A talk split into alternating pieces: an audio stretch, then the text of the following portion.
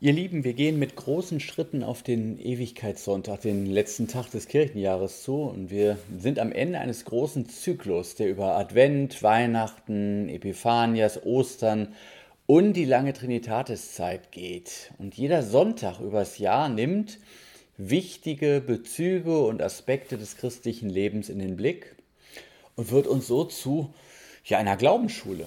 Und jetzt am Ende blicken wir nicht nur das Jahr, sondern unser ganzes Leben vom Ende her an. Denn das ist eine grundlegende Erkenntnis des Lebens. Wir hatten es gerade letzten Sonntag. Herr, lehre uns bedenken, dass wir sterben müssen. Nein, nicht damit wir darüber Frust schieben, sondern damit wir klug werden, sagt der Bibeltext. Der Tod macht klug. Warum ist das so? Weil er mit dem Faktum der Endlichkeit es unumgänglich macht darüber nachzudenken, wie ich dieses Leben einmal gelebt haben möchte. Was ist wichtig im Leben? Worauf kommt es an? Und worein stecke ich möglicherweise viel Energie, wo ich auf meinem Sterbebett nur abwinke und sage, was eine Zeitverschwendung. Und die Bibel packt diesen Moment wie ein Brennglas in ein Bild. Der König kommt. Jesus Christus kommt wieder am Ende der Zeit als Richter. Da albern wir nicht rum und reden dummes Zeug, sondern da wird abgerechnet. Wir kennen das von Prüfungen in der Schule oder Evaluationen im Beruf. Da geht es nicht darum, den ersten im Sprücheklopfen zu machen, sondern da wird geschaut, ob man den Anforderungen gerecht wird. Wenn wir vom Sterbebett in die Ewigkeit rübergehen, dann stehst du und dann stehe ich vor meinem Schöpfer und wir werden gefragt, was wir aus unserem Leben, unseren Möglichkeiten und unseren Begabungen für uns und andere gemacht haben. Und dieser Moment wird von Jesus im heutigen Predigtext im Bild einer orientalischen Hochzeitsfeier veranschaulicht. Im Orient ist es üblich, dass der Bräutigam die Braut aus ihrem Elternhaus abholt. Zuvor gibt es für ihn zusammen mit seinen Freunden ein feierliches Essen, das ihn im Hause der Braut willkommen heißt. Auf diesem Weg begleiten ihn die Brautjungfern auf den zum Teil schlecht ausgebauten Wegen und leuchten mit ihren Lampen den Weg aus. Und zum Dank für diesen Beleuchtungsdienst dürfen sie dann auch an der Party teilnehmen. Wir hören auf Gottes Wort nach dem Evangelisten Matthäus im 25. Kapitel. Dann wird das Himmelreich gleichen zehn Jungfrauen, die ihre Lampen nahmen und gingen hinaus dem Bräutigam entgegen. Aber fünf von ihnen waren töricht und fünf waren klug. Die Törichten nahmen ihre Lampen, aber sie nahmen kein Öl mit. Die Klugen aber nahmen Öl mit in ihren Gefäßen samt ihren Lampen. Als nun der Bräutigam lange ausblieb, wurden sie alle schläfrig und schliefen ein. Um Mitternacht aber erhob sich lautes Rufen, siehe, der Bräutigam kommt, geht hinaus ihm entgegen. Da standen diese Jungfrauen alle auf und machten ihre Lampen fertig. Die Törichten aber sprachen zu den Klugen, Gebt uns von eurem Öl, denn unsere Lampen verlöschen. Da antworteten die Klugen und sprachen, Nein, sonst würde es für uns und euch nicht genug sein. Geht aber zu den Händlern und kauft für euch selbst. Und als sie hingingen zu kaufen, kam der Bräutigam, und die bereit waren, gingen mit ihm hinein zur Hochzeit, und die Tür wurde verschlossen. Später kamen auch die anderen Jungfrauen und sprachen, Herr, Herr, tu uns auf. Er antwortete aber und sprach wahrlich, ich sage euch, ich kenne euch nicht. Darum wachet, denn ihr wisst weder Tag noch Stunde. Ja, netter Text, nicht wahr? So possierlich und mit viel Lokalkolorit er nimmt allerdings erstaunlich Fahrt auf, sobald wir anfangen, ihn zu lesen, wie biblische Texte gelesen werden wollen. Die Frage lautet dann, wo bin ich in der Geschichte? Wo bin ich da drin? Lateinisch inter esse, mitten drin sein. Jetzt wird es interessant.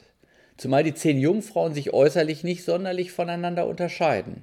Alle haben Lampen. Alle wahren die äußere Form, wie sie von ihnen erwartet wird. Aber nicht alle sind große Leuchten. Das ist in der Auslegungsgeschichte der Tradition immer ein Bild für die verfasste Kirche gewesen, wie es so schön heißt. Man ist sich dessen bewusst, dass jedes Schiff durch Nieten zusammengehalten wird, auch das Schiff, das sich Gemeinde nennt. Und die Leuchten unterscheiden sich von den Nieten genau in einem Punkt. Die klugen Jungfrauen haben diese extra Portion Öl dabei. Tja, nun ist die Frage, wofür steht das Öl? Und noch wichtiger, gehöre ich zu denen, die es haben? Öl ist in der biblischen Metaphorik stets die Versinnbildlichung von Geistesgegenwart. Die Könige im alten Israel wurden mit Öl gesalbt, um die Gegenwart Gottes segnend auf sie herabzurufen. Das war so eine Art alttestamentliches Sakrament. Jesus wird als Gesalbter, das heißt als designierter König, hebräisch als Messias bezeichnet. Öl hat der Mensch, der in einer aktiven Verbindung zu Gott lebt, der aus der Kraft des Heiligen Geistes die Kraft für sein Handeln bezieht. Wir Menschen leben ja aus vielen Energien. Die meisten von uns leben aus der Kraft der zusammengebissenen Zähne und der Zugkraft des eigenen Schopfes, mit dem man sich aus dem Sumpf zu ziehen hofft. Das sind, wenn man so will, alles fossile Energien, die endlich sind. Der Heilige Geist gehört aber zu den sogenannten alternativen Energien. Und zwar im wahrsten Sinne des Wortes. Alternativ kommt von Alternatus, aus einer anderen Geburt, aus ganz anderer Herkunft, nicht von dieser Welt, sondern aus der Versorgungsleitung Gottes. Wir haben dieses Jahr viel von Versorgungsleitungen gehört, die nicht mehr versorgen. Ich sage nur Nord Stream. Persönlich könnte ich den Unterschied auch mit einem Erlebnis beschreiben, das ich mal bei einem Baueinsatz auf einer entlegenen Insel in Schweden erlebt habe. Mein Baustellenstrom kam aus einer Batteriebank, die mit Sonnenlicht gespeist wurde. Und das funktionierte so gut, dass ich irgendwann vergaß, dass hinter meiner Steckdose nur eine wackelige 12 Volt Stromversorgung steckte. Und das Ganze kollabierte in dem Moment, als ich über längere Zeit mit rund 3 Kilowatt einen Dampfstrahler betrieb. Da machte die Batteriebank sehr schnell dicke Backen und ich erinnerte mich wieder an die physikalisch gegebenen Realitäten. Eine Energiequelle, diese lumpige Batteriebank, war viel zu begrenzt für mein Vorhaben. Und das Gericht Gottes nun wird uns auch an die Realität erinnern. An die Realität nämlich, dass, dass das der Energiebedarf für unser Leben nur mit der Versorgung Gottes zu meistern ist. Aus uns selbst heraus bestehen wir nicht vor Gott. Denn wir sind gemacht, um aus einer permanenten Verbindung mit unserem Schöpfer zu leben. Wer das nicht beachtet, der wird im Gericht dicke Backen machen und mit den nüchternen Realitäten konfrontiert, die unser Schöpfer für den reibungslosen Betrieb dieses alten Planeten nun einmal festgeschrieben hat. Jemand, der die Inspektions- und Wartungsvorschriften eines Motors ignoriert, nie einen Ölwechsel macht und die Gemischvorgaben des Herstellers missachtet, den halten wir mit Recht für ein bisschen doof. Wer aber meint, sagen zu können, ohne Gott und Sonnenschein fahren wir die Ernte ein, den nennen wir aufgeklärt. Jesus nennt so etwas töricht. Und ich bin Jesus dankbar, dass er darauf hinweist, weil man es so leicht vergessen kann. Denn man sieht den Menschen ja äußerlich nicht an, ob sie nun eine Versorgungsleitung zum Himmel haben oder ob sie nur äußerlich Lampen umhertragen und doch im Herzen gleichsam unterbelichtet sind, weil sie sich nämlich nicht von Gott die Kraft für ihr Leben schenken lassen, sondern alles aus sich selbst heraus leisten wollen. Die Erscheinungsformen für diese abgestorbenen Teile des Christentums haben durch die Geschichte immer wieder andere Formen angenommen. In Zeiten, wo das Christentum in Deutschland noch kulturbildende Kraft besaß, gab es die, die ihre Christlichkeit wie so eine Monstranz oder eben eine Lampe als religiös versierte Anständigkeit vor sich hertrugen. Jederzeit einen frommen Spruch auf den Lippen, bei jedem Festgottesdienst dabei, die äußerlichen Riten saßen. Aber ein inneres Verhältnis zum Herrn der Kirche gab es nicht. Heute finden wir eher den privatisierten Clubhaustypus vor, der die Kirche für einen Verein zur religiösen Brauchtumspflege hält. Hier treffe ich die lieben Nachbarn, wir feiern Feste und der Pfarrer kommt auch noch dazu und liefert mit gewählten Worten den religiösen Zuckerguss für eine Veranstaltung, die ansonsten ganz gut ohne ihn und diesen ganzen religiösen Kram auskäme. Tja, vielleicht ist das der große Unterschied zwischen angechristelter Religion und christlichem Glauben. Beim Glauben an Jesus Christus ist die Botschaft des Evangeliums und das Wort Gottes tragendes Fundament. Bei der Religion ist all das Anhängsel, Add-on. Da glimmen andere Dinge, da braucht es die Leuchtkraft des Evangeliums nicht. Da wird der Mangel an Öl auch nicht vermisst. Wir haben ja die Nachbarschaft und die Anständigkeit und die Zivilgesellschaft und die hübsche Kirche. Ja, und da ist auch noch ein Kriterium. Wenn unsere kirchliche Betriebsamkeit auch dann noch routiniert läuft, wenn uns nichts fehlt, wenn in unseren Kirchen nicht mehr gebetet, noch auf Gottes Wort gehört wird, wo alle Kreise lustig weiterlaufen, weil keine dieser Aktivitäten auf alternative Energie angewiesen ist, das sind dann die Gemeinden, von denen Gott in der Johannes-Offenbarung sagt, du hast den Namen, dass du lebst, aber du bist tot. Jede Menge Aktivität, aber kein Leben. Gespenstisch, nicht wahr? Auf beiden Erscheinungsformen steht Kirche drauf. Und das eine ist Kirche und das andere ist eigentlich nur Theater.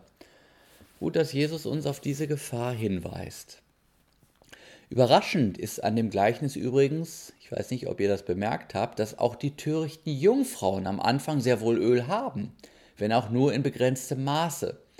Das erinnert so ein wenig an das Gleichnis vom vierfachen Acker, wo ein Teil des Samens schnell aufgeht und dann abstirbt. Man könnte sagen, manche Anfangseuphorie des Glaubens hält nicht an, weil sie den Glauben als eine Art Schluckimpfung ansieht, die man einmal per Entschluss annehmen könnte und die dann für immer hält. Das ist das klassische Konformantenmissverständnis. Man denkt, was man hat, das hat man. Jetzt war ich hier zwei Jahre in der Kirche, ich habe mir 30 Unterschriften abgeholt, das muss doch wohl reichen. Allerdings macht die Entropie ebenso wenig vor Glaubensdingen halt wie vor TÜV-Terminen für PKWs oder dem lebenslangen Lernen in der Arbeitswelt. Paulus vergleicht unsere Existenz im zweiten Korintherbrief deshalb schmerzhaft realistisch mit löchrigen Tongefäßen. Versuch mal, mit denen Wasser zu schöpfen. Wenn du zu Hause angekommen bist, ist der Krug wieder leer. Will sagen, wir leben vom täglichen Kontakt mit unserem Schöpfer. Das ist vergleichbar mit dem Ehepartner. Ich kann auch nicht zur Frau sagen, vor 20 Jahren, da haben wir ein tolles Fest gefeiert, muss doch wohl reichen. Nein, wir brauchen immer wieder Zeiten für Begegnung und Gespräch, um die Liebe heiß zu halten. Das gilt für das geistliche Leben in gleicher Weise. Wir brauchen die Zusagen Gottes. Wir müssen sie hören. Wir müssen sie uns gegenseitig zusagen. Sie sind Liebeserklärungen, die unseren Geist lebendig halten. Wir brauchen seine Mahnung, damit wir nicht schläfrig werden. Wir brauchen das Gespräch mit Menschen, die Ölvorräte haben, damit unser Glaubenslicht leuchtet. Was für eine Naivität aus dem Satz spricht, den ich so oft hören muss, Herr Pfarrer, ich muss nicht extra in die Kirche rennen, um zu glauben, ich kann auch für mich allein ein guter Christ sein. Blödsinn, das ist töricht, allein geht man ein. Glaube braucht das Wort Gottes. Und das kann man sich nicht selber sagen, sonst wird man schläfrig und hat dann kein Öl, wenn der Bräutigam kommt. Das Leben ist nämlich kein Sport, sondern Langstrecke. Wir müssen dafür sorgen, dass am Wegesrand immer wieder Öl nachgetankt werden kann. Wir reden viel über die Notwendigkeit von flächendeckender Infrastruktur mit Ladesäulen für Elektrofahrzeuge. Wir als Christen sollten mindestens ebenso ernsthaft darüber nachdenken, wie wir unsere Versorgung mit himmlischem Öl realisieren. Wichtige Fragen dazu. Wie pflege ich Kontakt mit meinem Gott? Wann und wo nehme ich mir Zeit zum Gebet? Wo sind die Geschwister im Herrn, die mir dabei helfen, ein tieferes Verständnis des Wortes Gottes zu erschließen? An welchen Dingen in meinem Leben muss ich ernsthaft arbeiten, damit es mehr leuchten kann? Wie spiegelt meine Lebensplanung wider, dass das hier kein endloser Karussellbetrieb ist, in dem man sich schläfrig einrichtet, sondern eine Sanduhr, die langsam durchläuft. Und dazu gehört auch, sich klarzumachen, dass es ein zu spät gibt. Die törichten Jungfrauen wollen Öl zu dem Zeitpunkt kaufen, wo es nicht mehr geht. Diese Warnung durchzieht die ganze Bibel. Da heißt es immer wieder heute, wenn ihr seine Stimme hört, verschließt eure Herzen nicht. Also nicht morgen, sondern heute. Gnadenzeiten sind nicht plan oder berechenbar. Wenn du einen lichten Moment hast und hier gerade sozusagen auf dem letzten Tropfen Öl noch einmal die Lampe deines Bewusstseins aufflackert, dass du in deine Gottesbeziehung investieren solltest, dann sag nicht, denke ich später mal drüber nach, sondern tu es jetzt. Oder schreib es zumindest auf und mach es dann heute Abend. Es gehört zu den wesentlichen Erkenntnissen, selbst in der säkularen Zeitmanagement-Literatur, dass wir dem Wichtigen Vorfahrt vor dem Dringlichen geben müssen. Wichtig geht vor dringlich. Wenn wir irgendwas in diesem Leben reißen wollen.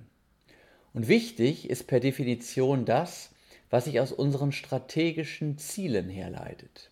Wer sich aber nie Rechenschaft darüber ablegt, wo er hin will, was sein Ziel ist, der darf sich nicht wundern, wenn er am Ende dort ankommt, wo er eigentlich nie hin wollte.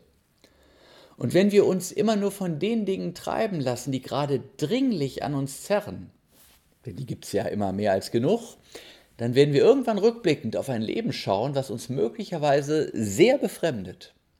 Das ist wie bei einer Urlaubsreise. Wenn du nach Venedig willst, dann schaust du dir genau die Straßenkarte an oder wählst das Navigationsprogramm deines Vertrauens. Wer einfach mal drauf losfährt, landet möglicherweise nicht in Venedig, sondern in Wanne-Eickel. Aber dann ist es zu spät. Ich muss an so manches Beerdigungsgespräch denken. Ja, es sind leider die Mehrzahl der Gespräche, wo Menschen am Ende ihres Lebens sitzen und eigentlich keinerlei Zielvorstellung besitzen, wo sie einmal ankommen möchten. Ja, es ist nicht einmal ein Verständnis dafür da, dass man irgendwo ankommen könnte. Im Gleichnis gesprochen das sind die Jungfrauen, die gleich ihre Lampe zu Hause gelassen haben. Was? Da ist ein Fest, wo ich eingeladen bin, nie gehört. Und dann gibt es noch die, die sind wie manch kleines Kind. Wenn es beim Mensch ärger dich nicht schlecht läuft, dann ändern die einfach die Regeln. Da glaubt man, rückwärts gehen zu können, wo eigentlich nichts mehr geht. Zu Zeiten Noahs haben manche auch erst an die Tür der Arche geklopft, als ihnen das Wasser bis zum Halse stand. Und diese Archetypen, die gibt es auch heute sogar gekleidet in heuchlerische Frömmigkeit. Die sagen, der liebe Gott, der wird schon nicht so sein. Gnade, das ist doch sein Geschäft. Ich vertraue auf seine Barmherzigkeit über den Tod hinaus. Es wird noch, auch nach dem Tod noch Möglichkeiten geben, sein Leben zu ändern. Das ist mit Verlaub kein Glaube, sondern da hält man Gott zum Narren. Vertrauen sollen wir bei Gott auf alles, was er uns sagt. Alles andere ist illusorisch. Alle Hoffnung, die sich nicht auf Gottes Wort stützt, das ist der Teufel, sagt Martin Luther. Übrigens auch die Unternehmensberatung McKinsey. Die hat in München mal die Kirche beraten und gesagt, sie sollten ihre Veranstaltungen viel stärker auf das Evangelium hin ausrichten, denn das ist nun mal das kirchliche USP, also in Marketingsprache das einzigartige Merkmal, das die Kirche von anderen Unternehmen unterscheidet. Leider, so erzählte mir der Freund, der bei McKinsey arbeitet und diesen Prozess begleitet hat, war die Münchner Kirche an dieser Stelle beratungsresistent. Ich finde, wir sollten das besser machen. Einerseits als Gemeinde, indem wir Dinge tun, die gut geölt sind, das heißt aus der Verbindung mit Gott kommen und diese wieder stärken. Und auch als Einzelne, indem wir unser Leben vom Ende her denken, das Wichtige nicht aufschieben und vor allem himmlische Beziehungspflege betreiben. Dann werden wir den einen Satz nicht hören müssen, vor dem man sich wirklich fürchten muss. Ich kenne euch nicht. Vor dem Tod müssen wir uns dagegen nicht fürchten. Christus hat den Tod überwunden. Wenn wir mit ihm leben, werden wir auch mit ihm auferstehen. Wer das beachtet, dessen Leben besteht den Ewigkeitstest. Amen.